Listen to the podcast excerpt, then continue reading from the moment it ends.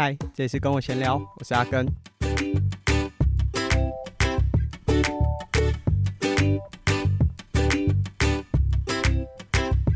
虽然说上一集的节目呢，感觉是比较低落，不过该做的事情呢，都还是要做。所以这一集是我们插班运动员，其实已经算是尾声了。那这一集的节目开始之前，还是要照惯例来和大家更新一下最近的近况。我今天八月十二号，我现在是在。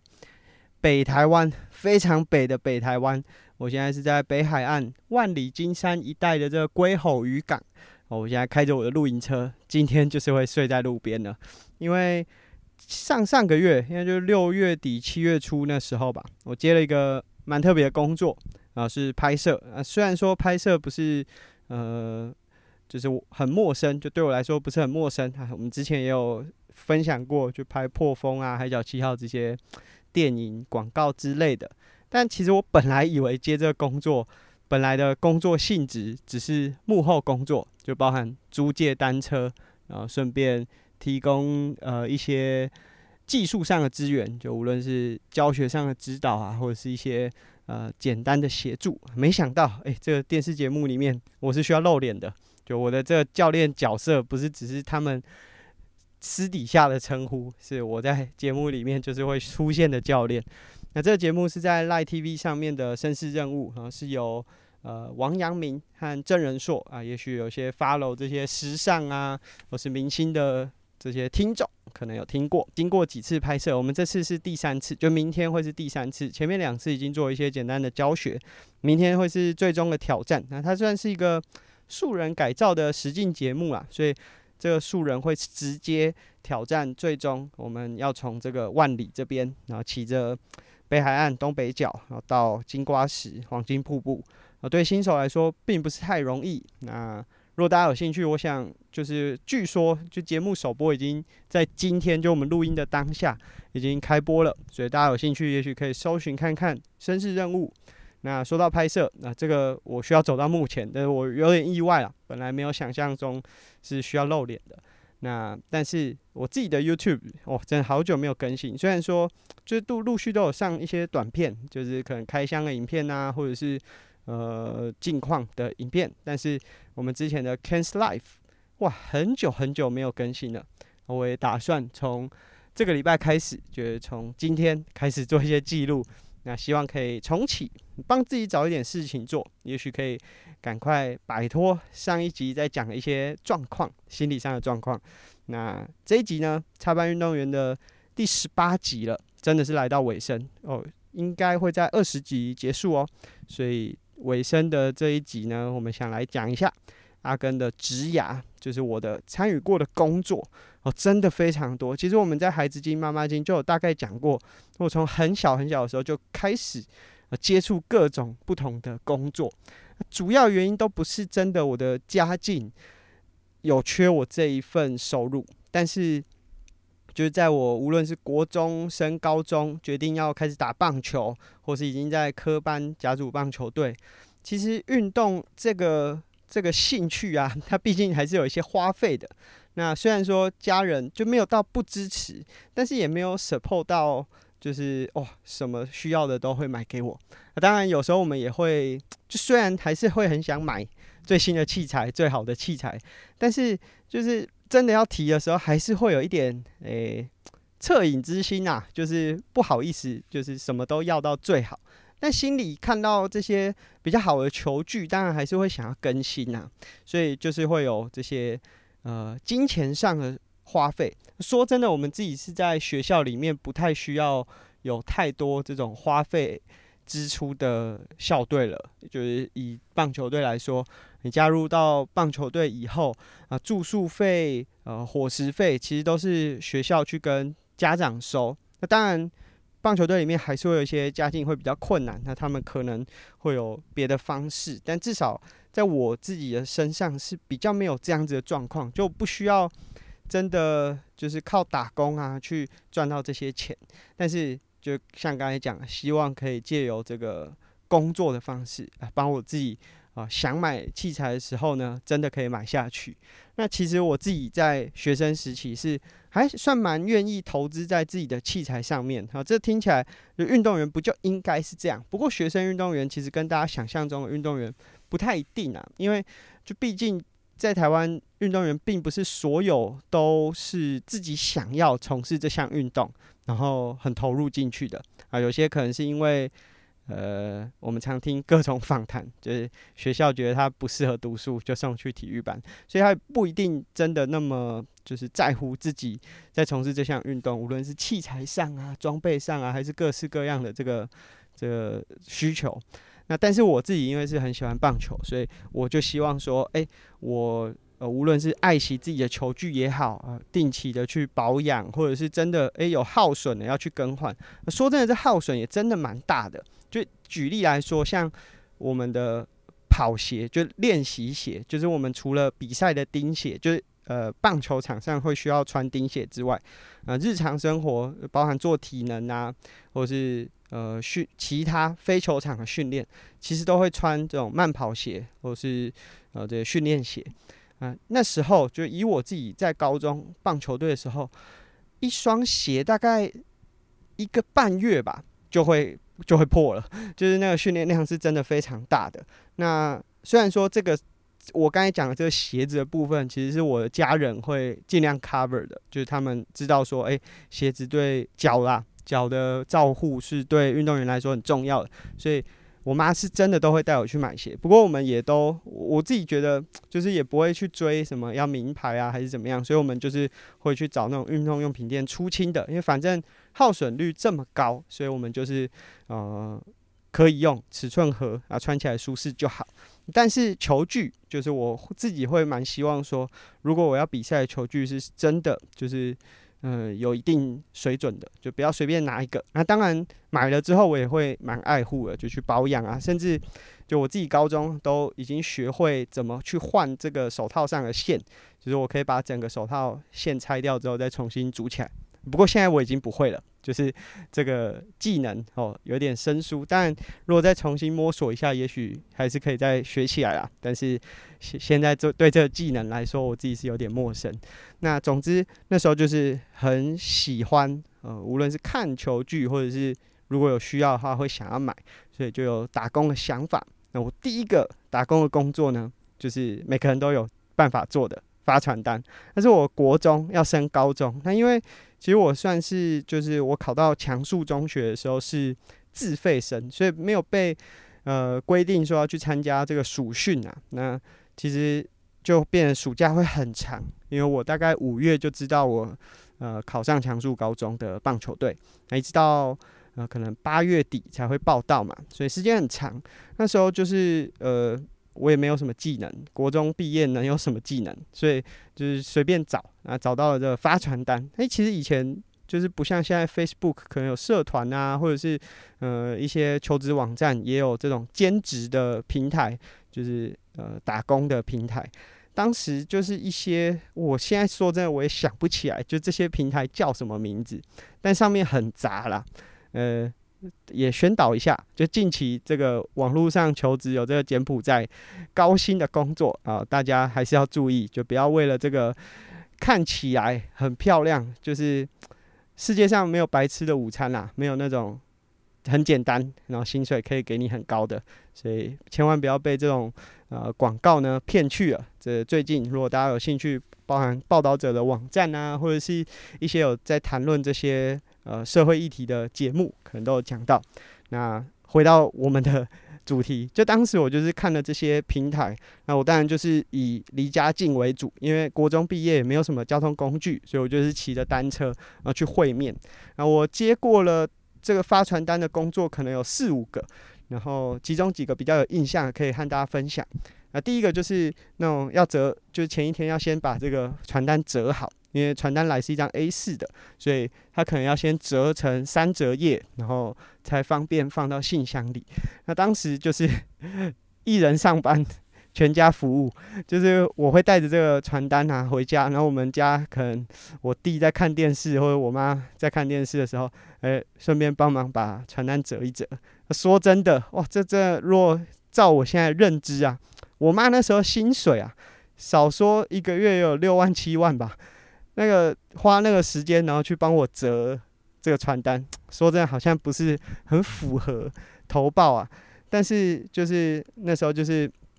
前一天晚上，就可能我们吃完饭，他休息时间会看个电视，就大家把传单折一折。隔天我就会骑着单车去，我那时候接的好像是在大安区，然后去放那个信箱啊。其实呃，就是还是会有一些规范，就例如说放个区域，因为例如说有的。传单来源是补习班，呃，太远他们就不需要，所以他会限定区域，然后会要求你说一个信箱不可以放两封。呃，后来我还真的有看到，就是业主会去就稍微巡一下，就去各个信箱口看一下，哎，放的状况是怎么样。那我们就是，呃，他其实也蛮信任这些发传单的工读生啦，就是直接，呃，他会给你，例如说。呃，三百份、五百份啊，结束之后就直接去找他领钱。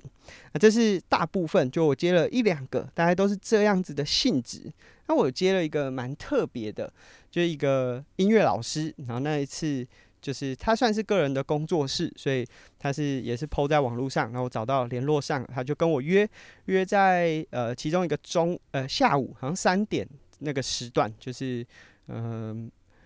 一一间家乐福。那我家就是我在台北的家，是住在新东街，新旧的新，东边的东。但是他跟我说，呃，要约在家乐福，然后我就说，哦，好啊，那我们这附近就是，哎、欸，真的有一个家乐福。然后他说，哦，在东新街。然后那那个时候我真的以为他只是口误，所以我就，呃，时间到也就到了那个家乐福，结果没想到等了，我等应该有一个小时。都没有等到，所以我其实也很不好意思，我很担心说是不是人家有课，然后在忙，所以我也不好意思说，就我三点半、三点二十，然后打给对方说，哎，你怎么还没到？我一直到四点，我才打电话给那个老师说，老师，我已经在这个家乐福一段时间了，你怎么都还没到？那就像老师其实一开始有点生气，就一开始接电话的时候说，那你怎么迟到了？然后都没有跟我联络。就后来我们才发现，原来是新东街有一间新东店的家乐福，但是东新街就也在松山区，也是在就呃距离大概只有三四公里吧，就是也有一间东新街的家乐福，就距离其实真的超近，所以我们两个刚好有误会，然后我就说啊，那不好意思，我就骑着脚踏车再到他的。教室去拿这个传单，那那他的那一次发传单的地点是在信义国小，哦，印象超级深刻。呃，信义国小，中午，然后他主要想发的对象是这种一二年级，就不用过中午的课，啊，就是那那个时段发。那，他发的次数其实没有很多，就发了三天，然后过没多久就是学期末结业了。他最后一天发完之后，因为呃，我不是每天结这个薪水，我是最后一天才跟他一次结。他结的时候，他就写了一封信给我。他说，虽然一开始他原本以为我是这种不负责任的孩子，就是呃约了时间也没到，但是没想到后来就是看我发的这个过程啊，或者是会跟他联络，那就是每一天，因为我发完之后隔天可能要跟他拿新的传单嘛，就是每天联络啊，就是。可以感觉出来，我工作态度是很认真的。然后他说：“诶，希望你记住这个赚钱不容易，然后爸妈就是让我们上学啊，然后有收入啊，这个这个感觉要记下来。”那我我觉得这个打工的经验，就虽然说我不是真的付出一个嗯、很高的输出，就是相较于我现在做的工作，当时的这些工作真的就是稍微换用体力和时间就可以换到钱。相对是比较简单的工作，但这一次的打工经验对我来说其实是蛮有收获的啦，就是在心理上啊，当然就是虽然只是一个很简单的工作。那我进到高中的棒球队之后，当然就不太可能有打工的时间，因为我们第一个是住校，就是我们一到五，甚至有时候到礼拜六才会放假，所以住校的时候其实没有什么，就是像一般的学生、一般高中生，也许还有这个课后啊有时间去打工。那那时候我到底就怎么获得收入呢？我异想天开啊！我觉得真的是走在时代的前面。现在有很多这种棒球教学，一对一的教学。那时候我就想说，虽然我球技不是非常好，但以高中甲组的选手，应该还是可以收到一些，就例如说陪练的需求吧。就外面总是会有，就是也许像我以前国中，或者是呃，就我大概国中这个年纪，甚至更小，他们很喜欢打棒球，还有需要有人协助啊，陪练也好，或者是简单的指导。所以那时候有一个平台叫奇吉吉，现在应该没有了，我没有去找，但是我猜应该没有。上面就是会发很多这种工作的需求，呃，媒合啊，甚至租屋好像也都有。那我那时候就发在上面，我妈跟我讲说啊，怎么可能会有人需要棒球的家教，这种棒球的陪练啊？没想到还真的有。那呃，后来我才知道这是一个正大的教授，因为后来我们都约在正大的棒球场啊。正大的老师啊，教授他的儿子在福林国小棒球队，然后刚加入，就是福林国小其实是名校了，就是高中的呃国小的这种棒球名校。那但是因为他刚加入，其实就有点，其实跟我加入 强恕高中高一进去，然后。人家都科班练了好几年，或者是新手菜鸟，大概那个感觉是类似的，所以他也蛮希望说有一个有一个呃人可以陪他的孩子在周末的时候再去呃陪练，因为其实，在校队啊，有时候其实比较难 focus 在一个人身上，大部分就是把课表就当天的课表 run 完。那你如果资质好，吸收的快，那当然就有机会。可以学到更多，或者是能够有这个运动表现上的进展。但是如果你的这个吸收效果比较差，那甚至比较不受教练关注的话，其实有可能会练不到。那当然近年来这个问题有渐渐的改善了，就是校队的风气啊，或者是教练的关注啊，比较不会说呃就是过度精英主义。这近年来是有改善。那总之那时候他的爸爸就是希望说，他周末的时候还是可以来动一下。那无论是回顾一下，就是他过去一周在学校学到的东西，还是就其他的一些就辅助训练，所以那时候我就去陪他练球。那其实离我家蛮远的，就我家刚才讲说是在松山嘛，他是在正大，所以就虽然说不是一南一北啊，就以台北的这个划分来说，但其实也有一段车程，所以那时候都是我妈就是周末载着我。但其实我妈周末还是会有一些工作，就是可能文书上的，她就会带着电脑去一间咖啡厅。那结束之后，我那时候的这个时薪是两百五十块，是呃，就是我会拿出五十块给我给我妈，就是那时候她都喜欢去那八十五度 C 的咖啡，所以我就会说，哎，这个感谢你的，就是。周末时段呢，陪我出来。那另外五十块我会存起来，说之后要捐。后来这大概这个课可能教了有就一个学期啦，呃，应该十周、十二周这样吧。那最后我也有把这个款项，后来是用去买球，就是那时候有需要基层的校队，他们有缺球，棒球，所以我就用用这个钱去买了球，然后捐出去。总之，这是也是一个很有趣，这些都是在我十八岁以前。其实说真的，还没有累积什么太多的专项能力或者是工作能力啊，就是因为自己在球场上的消耗是蛮大的，所以就想说，借由当时自己可以做的事情呢，想说来打工。那接下来就到了我后来大学，真的从事过非常非常多的工作。那第一个工作其实是在呃，我阿姨当时她还是师大体育系的系主任，呃，现在是学务长。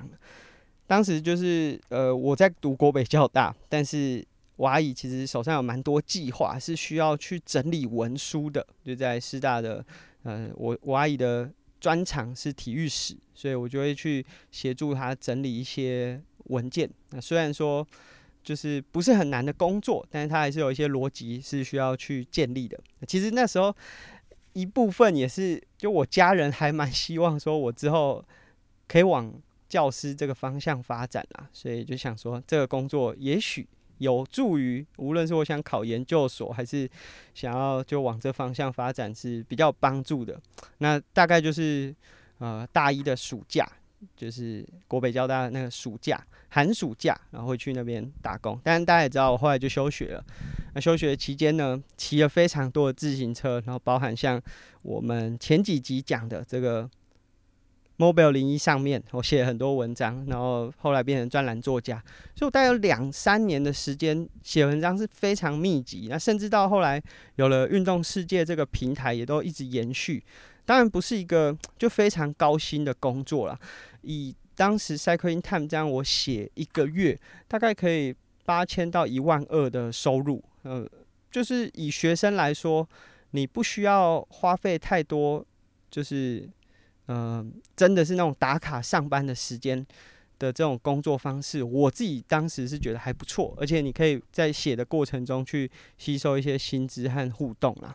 所以我觉得这个是就是后来，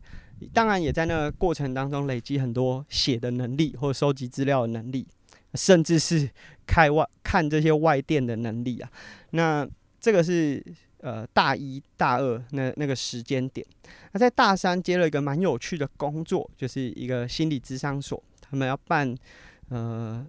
花莲骑到垦丁哦，这距离其实蛮长的。那时候我一个学长就过去都是在带他们呃骑这个暑期活动的学长，刚好在当兵，所以他就问我说：“哎，我有没有兴趣去接看看？”我觉得哎，好像也还不错，我就接了。那心理咨商所办的这个活动啊，办完之后其实有个分享会啊。其实因为那时候我也无论写文章也好，或者是拍照拍影片，就一直都有在做。所以这个分享会的时候，那些家长来，诶，觉得好像也还不错。那借由这样子的方式，其实可以帮助这些学生，就也许在学业上比较没有没有自信啊，或没有兴趣，那可以找到另外一个重心。所以那时候我们就是用。这样子的方式，后来又办了两三个学期的这种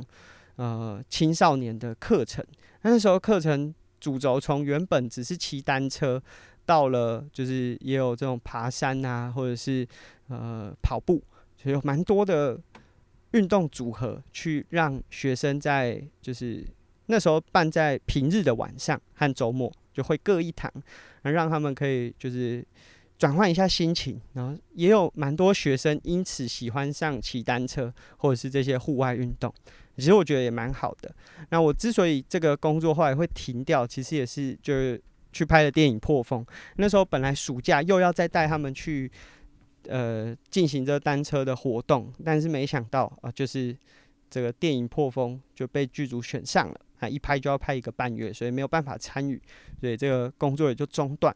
那这是大三的时候，我接到了工作。到了大四那一年呢，我成立了工作室。那在成立工作室之前，其实是我有呃受受邀，然后跟几位教练组成了教练团，然后在做这种呃社会民众的铁人三项教学。啊，也就是因为这样，所以我才想要成立自己的工作室。当时的想法真的蛮天真的，就是那时候我一个礼拜就是上二到四堂课。那一个月可能就会有可能两万的收入吧。那时候我就想说，哎，如果这变成是一个常态，然后每天都有课，收入也还不错啊，就可以自己养自己。那但是实际上，就台湾认真运动的人其实没有那么多啦。就是要开一堂课，尤其是这种速成的，什么十二周啊、十六周啊、八周啊、保证班啊，这种课都很好开。可是真的要长期的让大家就是保持运动习惯，反而是最难的。那其实一直到现在，台湾的这个问题还是很严重。那这其实也是我就是工作室到现在其实也都转成比较偏向品牌合作行销上面。当然，如果人找找我做教学，其实我也还是会接，但是就变得不是我宣传的主轴。那但是我们当然还是希望，就慢慢的台湾的这种运动风气，然后甚至它可以支撑起这种教学的产业。那总之那时候我接触了这种商业教学。所以成立了工作室。那在这成立工作室和教学之间啊，出了人生第一本书，跟志祥哦，出了一本铁人三项的装备装备书。因为呢，就是我因为我自己的大学离我自己高国中的母校是很近的，然后那时候就是这些老师其实也都蛮照顾我，然后关心我的，所以我那时候就拿了这本书去找我以前的国中老师。诶、没想到这老师，诶、要找不找，刚好那一天校长在，我的高国中的导师呢，就带着我去拿着书，好去跟校长炫耀，就是那那个气氛蛮有趣的。那没想到就是当下还没有什么事情发生，然后校长就是可能场面话讲一讲，然后反正鼓励的话 说一说，我就回家了。结果那一天晚上呢，我的国中的体育老师就打电话来说：“哎，元根啊，你毕业了没啊？”我是说还没，我我明年才会毕业。他就说：“哦，今天校长看到你写的那本书啊，刚好我们现在学校有缺一个兼任的体育老师，所以我就因为这样，在大大四的时候回到我的国中母校去兼任体育老师。当然，就是如果以正常的公立国高中。”这可能不是非常适合的事情，但当时就是毕竟学校是私立的，然后其实我自己也有蛮多教学经验，所以至少在教学上面不至于不行。不过一次面对，因为当时学校的学生一般是五十个，所以人数也是蛮惊人的，就是那个教学刚开始还是不太适应，而且。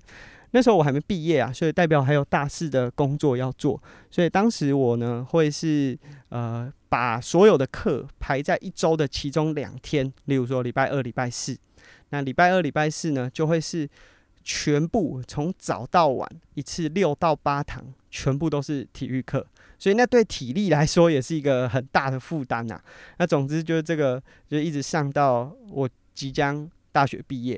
啊、呃，其实那时候就在这个国中当老师的经验也是蛮有趣的，就是当时的学生现在其实也都已经读大学，可能应该也大一大二了，就我没有仔细算，但是都已经是成年人了。当时我自己教的班其实还好，因为可能就是开学会自我介绍啊，然后嗯。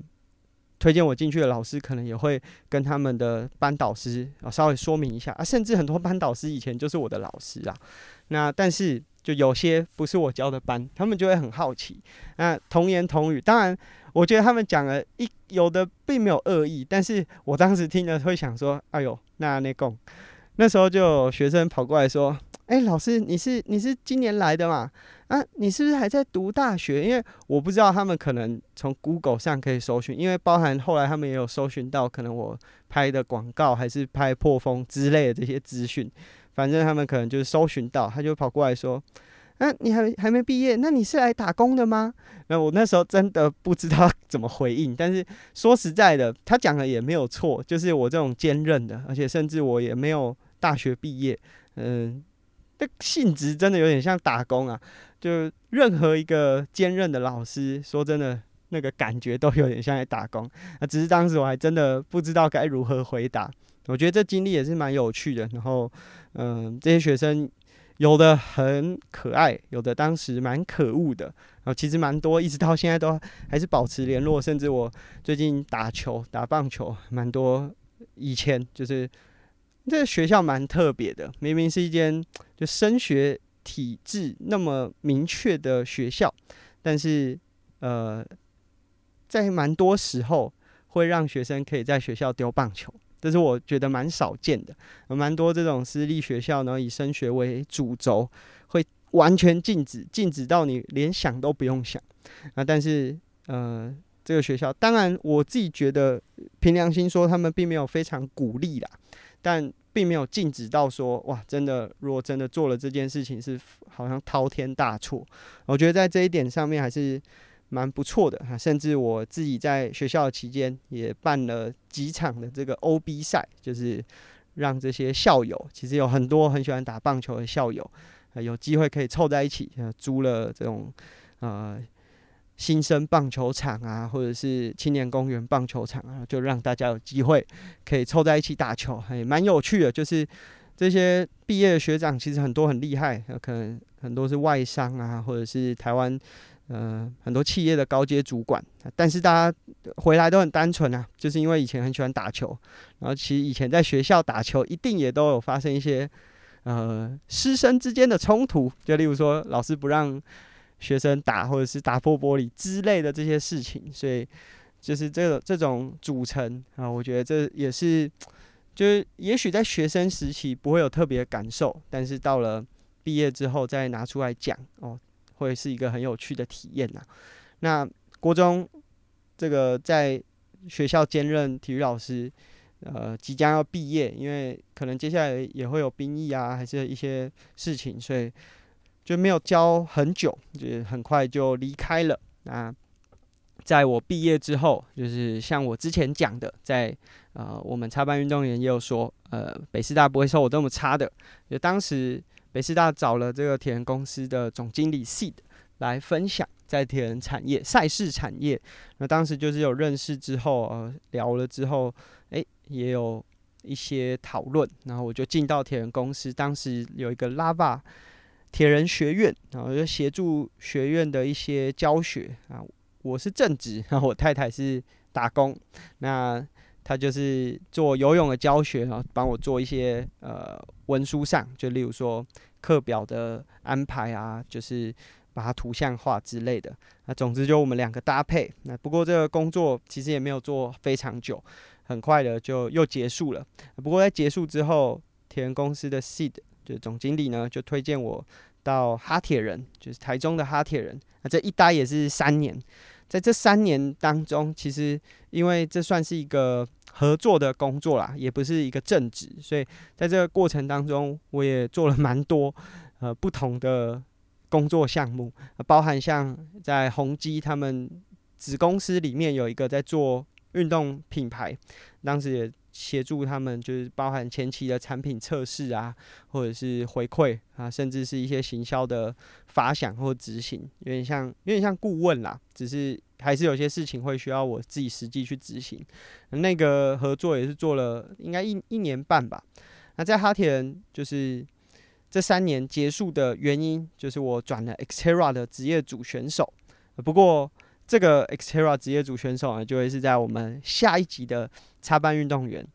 会和大家分享，那也会是就倒数第二集的插班运动员。那如果要总结，就是上面讲这么多工作，大家可能会觉得，就是如果以正常的价值观、职场的价值观，可能会觉得我好像真的是一个没有定性的人，就好像做什么，甚至我自己有时候也会觉得，哇，这真的很没有定性。那包含像大家如果最近 follow 我的的。Podcast 应该在去年，就是去年底、今年初都有听到，就我从美商 specialize 离职啊这个故事。那但是就对我自己来说，我自己很明确的知道，就我自己想做的事情，可能现阶段大部分的公司是没有办法嗯提供给我的啦。我觉得那并不是来自收入或者是什么样的一个工作模式。那包含我自己创工作室的，当时也是认为说，那明明我们这些可能具有一一定专业呃运动项目的运动员，可是却还是要就是从一些比较大众化的东西下去做，然后吸引大家目光，然后讲好听一点是吸引大家目光，讲难听一点就是像猴子一样杂耍，然后才能够获得更多资源，那个感觉是我不想的。所以我才成立了自己的工作室。呃，讲白一点是希望可以站着挣钱，但站着挣钱真的很难。那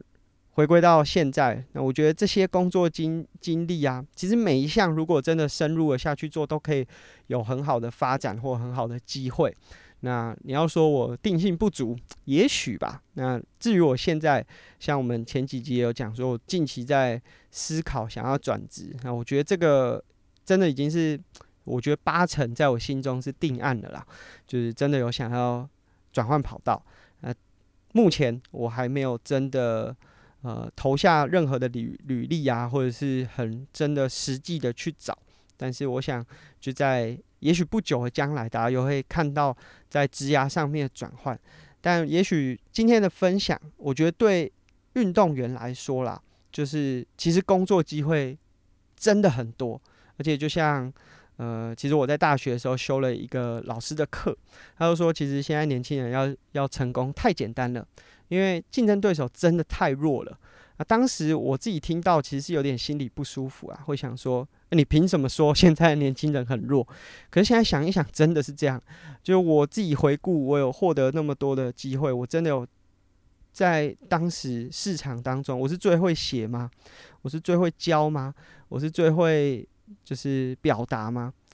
也许都不是。可是很多比我还要好的人，他没有什么责任感，他做事会迟到，他做什么事情好像都会有一个雷，会让人家踩到。就虽然说我我真的不是最好的，但至少在我自己本分上面，我好像也没有真的有把柄，会让人家觉得说，哎，你这个人不太 OK。所以要成功，就真的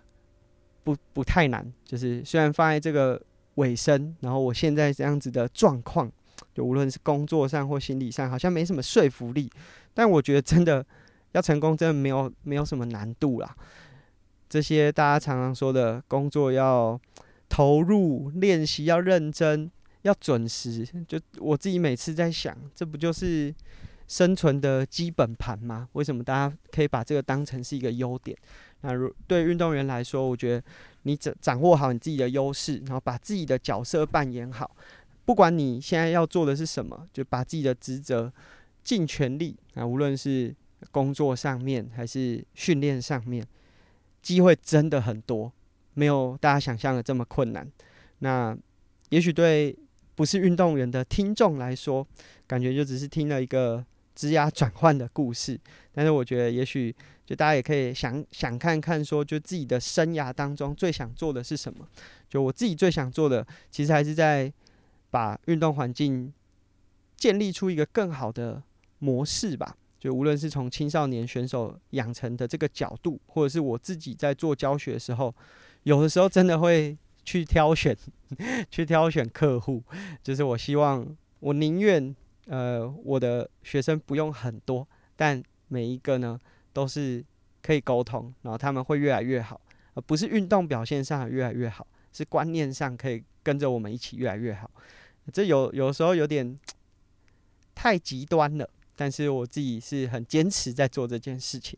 那未来呢，有可能会转职，不知道下一次会不会在这个职涯的列表当中又要新增一个。那总之，这是我们插班运动员第十八集的节目。如果对我们节目有兴趣，可以订阅我们节目，或者在 Apple Podcast 上面、Spotify 上面给我们评价，给我们回馈。那我们就下期节目见了。那另外，我们的听众 Q&A 也差不多要登场了，所以如果大家有任何的想法呢，也欢迎大家在我们的就是连接处。我这次呢，一样会开启语音信箱。那虽然说语音信箱大家好像不是那么喜欢用，不过我会开启。然后如果大家有兴趣，可以把你的提问利用语音的方式留给我。那我们就下期节目见喽，拜拜。